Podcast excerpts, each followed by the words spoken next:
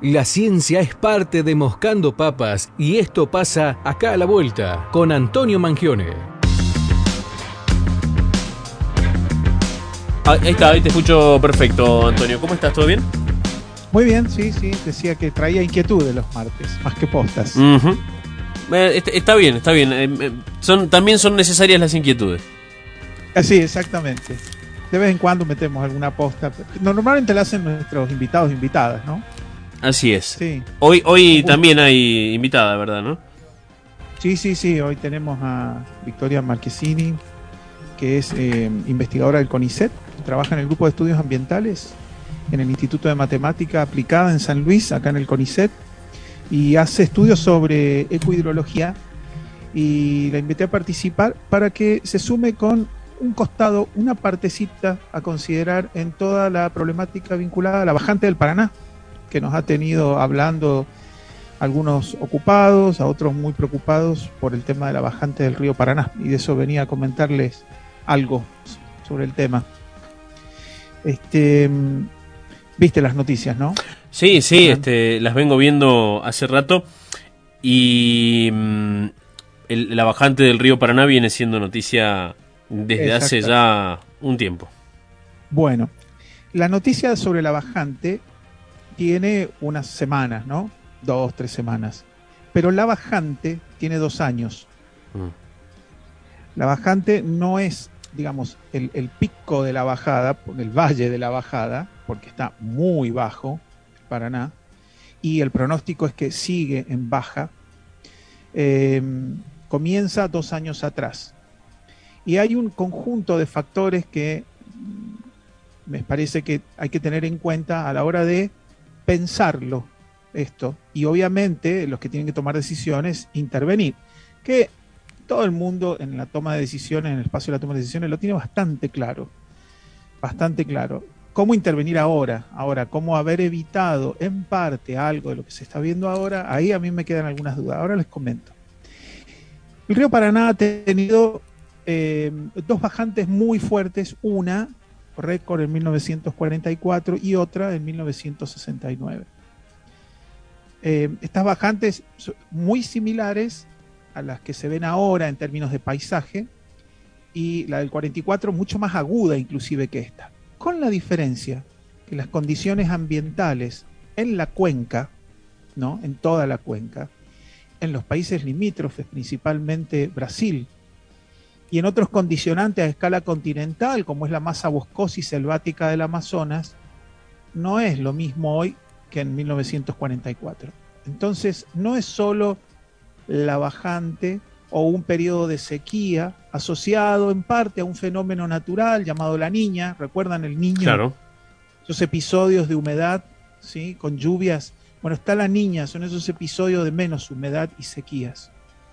Entonces, tenemos ciclos naturales de abundancias de agua y algunas restricciones de agua, y tenemos este, efectos concomitantes de intervención antrópica humana que condicionan también ciertos factores o potencian ciertos factores, y todo esto sumado a cambio climático. Entonces tenemos que tener presente estos elementos.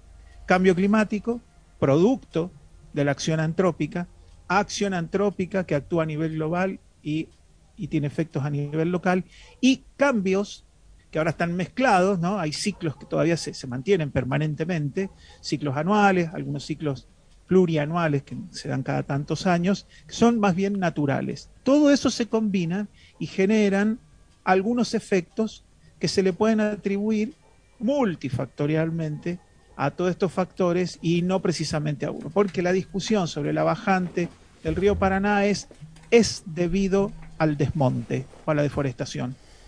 Una parte puede contribuir eso, sí, sin ninguna duda. Otra parte es debida, es, es el cambio climático. El cambio climático contribuye sin ninguna duda. Es el uso que se le da al territorio, la urbanización, la sobrepoblación, sí también. Eso contribuye a estos episodios. ¿Cuáles son esos episodios? Son episodios de altas y bajas. Los, ríos son sistemas bastante vivos, dinámicos. Los ríos tienen bajas y altas, mínimas y máximos, ¿sí? Y lo, como se ha visto en función del cambio climático a todo nivel, a nivel global, como yo comentaba, por ejemplo, el, el programa pasado, eh, donde por efecto del cambio climático había más cuando haya precipitaciones, estas precipitaciones serán más intensas y los periodos de sequía serán más intensos y más prolongados. Bueno, lo mismo ocurre con ciertos este, sistemas hidrológicos. Las de máximas serán un poco más máximas y habrá más agua y habrá más riesgo de inundación y en las mínimas habrá mínimos más mínimos. En este sentido, vale tirar algunos valores solo para tener en cuenta de qué estamos hablando. Por ejemplo, enfrente, ahí en la costa de Rosario, ¿sí? en Santa Fe, el promedio de la altura del río está la cota a 3 metros, ¿no? En baja, en, en, el invierno. Bueno, ahora está en 0,05, es decir, está para abajo, menos 0,05. Está más abajo del nivel del mar, ¿no? Más abajo del nivel que siempre se ha tenido, el piso, ¿no? Ese es el drama. Si el, todo el Paraná tiene un caudal de 16.000 metros cúbicos por segundo, hoy está como con furia en 7.000. Ese es, ese es el drama. Ni, ni, hablar de lo que significa en términos de agua potable, energía eléctrica, trabajo, enfermedades, riesgo, porque hay acantilados, etcétera, este, movilidad, etcétera. Ahora, em, ¿qué tiene que ver cuáles estos factores que yo mencioné anteriormente, cómo se vinculan con ya no la bajante del Paraná, pensemos la bajante de ríos o eh, la disminución del caudal hídrico en cuencas completas, ¿no? Escuchemos qué dice eh, Victoria Marquesini al respecto en este primer audio.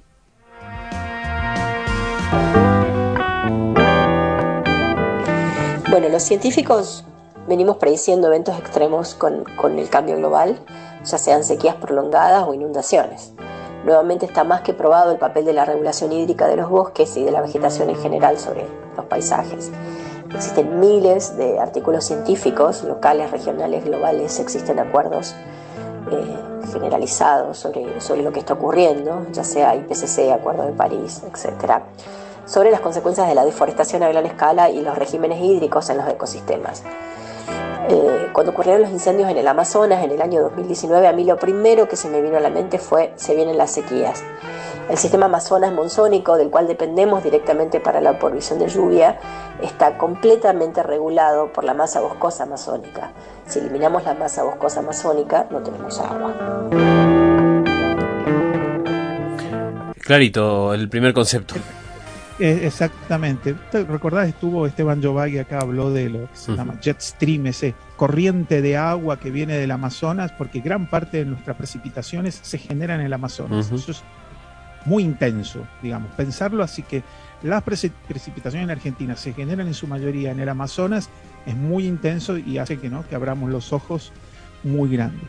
Si bien hoy vamos a ver con, con con la bajada del Paraná en particular, efectos graves, puntuales, preocupantes, probablemente sean de relativo corto plazo, ¿no? Eh, comercio, recreación, salud, son graves, ¿no? Agua potable. Eh, y, probablemente esto se recupere, en algún momento se va a recuperar el caudal y el nivel. Lo que preocupan son estos otros fenómenos que avanzan en forma constante sobre grandes extensiones del territorio. Pensemos en Brasil con una deforestación que alcanza el 8%, 10% de sus bosques. Eso es un problema muy serio, constante y creciendo. Entonces ahí tenemos este, este conjugado de efectos. Cambio climático, incremento de temperaturas, cambio en la circulación de agua, vinculado entre otras cosas a deforestación. Pensemos, por ejemplo, que hay humedales en Argentina que no se inundan hace muchísimos años como deberían inundarse. Es decir, han perdido ese régimen que tenían antes. Los humedales son cruciales, son sistemas buffer que de alguna manera eh, tiran el agua cuando sobra y la, toman cuando falta, de manera que están regulando permanentemente. ¿no? Eso no está funcionando bien en el norte del país, sur de Brasil, y eso es un problema que contribuye contribuye, no determina exclusivamente a estas bajantes, o en este caso a esta bajante. Ahora, digamos, ¿cómo es tratado este tema? Entonces me fui a ver, Fran, qué decía el gobierno nacional. Y el gobierno nacional rápidamente hace un informe o unas declaraciones y dice textual, lo que está pasando es un tema típicamente ambiental y hace una disquisición acerca de todas las problemáticas vinculadas a la acción antrópica que condicionan de alguna manera o favorecen o inciden directa o indirectamente en este tipo de fenómenos. En este sentido, me parece que al decir esto el gobierno, o lo voy a decir de otra manera, espero que el gobierno a decir esto, el gobierno nacional, también se involucre en acciones, algunas que tendrán que ser inmediatas, ¿no? Como por ejemplo detener la deforestación, detenerla, em, utilizar todos los recursos del Estado disponibles para detener la deforestación, por ejemplo, y tener un control y un replanteo estricto, un control estricto y un replanteo urgente acerca del uso de la tierra, para empezar. A propósito de esto, y pensando en, la dinámica y en el valor que tiene la vegetación, vinculo uso de la tierra con pérdida de vegetación nativa o natural, veamos lo que dice Victoria al respecto. Bueno, está probado que la vegetación regula la dinámica de agua a escala de paisajes a nivel regional. Eh, esto ocurre, por ejemplo, en nuestros bosques chaqueños, donde sabemos que la vegetación utiliza de manera integral el agua de lluvia no deja que se le escape nada. Eso a veces se puede probar haciendo un pocito y viendo los perfiles completamente secos del suelo, inclusive eh, en años donde llueve mucho. ¿No? Imaginémonos a las plantas como, como bombas o mangueras de agua que para poder fijar dióxido de carbono necesitan tener los estomas abiertos y eso las lleva inevitablemente a perder agua. Bueno, si ahora nos imaginamos esta situación a una escala grande, a una escala de bosque, podemos entender a la vegetación como un componente regulador y fundamental del ciclo del agua. Ahora bien, si la vegetación es eliminada, como ocurre con la deforestación a gran escala, eh, en el Amazonas, en el Chaco, los efectos secundarios son varios. En el caso de nuestros bosques secos, como en el Chaco, al sacar la vegetación el agua sobra. Y entonces tenemos ascensos de las napas freáticas, inundaciones e inclusive aludes, como los que se registraron hace algunos años en Salta, en sistemas más húmedos como la cuenca del Plata, la cual está directamente interconectada con la del Amazonas, el caudal de los ríos depende directamente de lo que ocurre aguas arriba. Los bosques aguas arriba del Paraná tienen una incidencia directa sobre el clima y las precipitaciones. Los incendios ocurridos en el año 19 y en el año 2020, sumado a la deforestación masiva, tienen por supuesto un impacto directo sobre el caudal de todo el sistema del Paraná. Imaginémonos una fábrica que no tiene insumos en este caso la masa boscosa, para generar y ciclar agua. Si a esto le sumamos la crisis por calentamiento global, el ascenso de las temperaturas y el mal manejo o el excesivo uso de agua para uso agrícola y urbano, aguas arriba del Paraná, esto explica eh, la crisis que está teniendo actualmente la bajante del río con la sequía más importante en los últimos 70 años. Una combinación letal. Exactamente, buen punto ese, Fran. Claro, es un periodo de sequía que tiene una parte de respuesta o de base natural, eh, incrementado por cambio climático global, eh, este, agravado por la deforestación, agravado por el uso de la tierra, la urbanización, la ganancia, este, digamos, se le gana espacio al, al río, la siembra, los cultivos los, pastizales naturales y los bosques generan una dinámica del agua que favorece este, una circulación obviamente natural del agua, mientras que el cultivo en general lo que produce es otra dinámica. En San Luis tenemos un caso muy emblemático con la cuenca del Morro, ¿no? Este, donde tenemos claramente qué es lo que ha significado remover eh, bosque natural y reemplazarlo durante años por cultivos que generan otra dinámica del agua, haciendo que el agua directamente pase a la napa y se esté permanentemente juntando agua en la napa y de pronto aparecen caudales de ríos, ¿no? como el río Nuevo, que lo hemos mencionado varias veces. Em, Entonces, otra vez, cada una de estas explicaciones explica la totalidad del proceso, en este caso, por ejemplo, baja del río Paraná, no lo explica en su totalidad, pero es un factor que contribuye. Puntual y en el tiempo, históricamente. Lo que ocurre en la cuenca del Morro, por ejemplo, tiene decenas de años. Y de pronto se hace evidente. Al principio tímidamente y después resulta ser que teníamos un río. Em, e, esto nos hace pensar en em, la toma de decisiones que escapan a la mera intervención en el espacio municipal. Ya escapan a la mera intervención entre jurisdicciones federales o de provincias en Argentina. Y de hecho escapa al acuerdo entre países, se convierte en una problemática continental. Y eso exige otra dinámica, otra postura, otra forma de encarar las cosas y sobre todo algo que contemplan nuestras leyes, acuerdos internacionales y nuestras leyes es la participación ciudadana. Quiero recalcar sobre este punto porque la vulnerabilidad del Paraná no es la misma de 1944. El riesgo a la, vera del Paraná, generado por bajantes o subidas, no es el mismo en 1944, es mayor.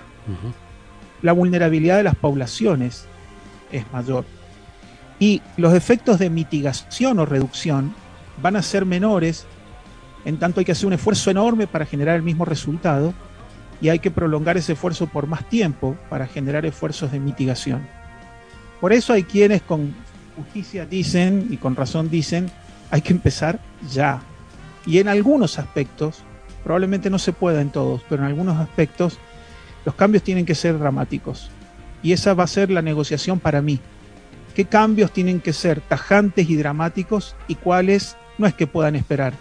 ¿Cuáles tienen que de alguna manera acompañar a las poblaciones y sobre todo a los sectores más vulnerables para que no caigan en mayor vulnerabilidad. Bueno, eso fue acá la vuelta del día de hoy, Fran. Muchísimas gracias por el espacio. Magnífico, Antonio. Gracias por las inquietudes de todos los martes. Un gran abrazo, y estaremos en contacto el martes que viene. Gracias a Victoria. Sí, el martes que viene nos encontramos. Hasta pronto. 6.59 de la tarde, momento de despedirse. Ya viene la entrevista federal con un gran pianista de la música argentina. Estamos hablando nada más y nada menos que del señor em, Estrella. Sí, sí, el mismísimo Miguel Ángel Estrella. Será hasta mañana a las 18, como siempre, como todas las tardes.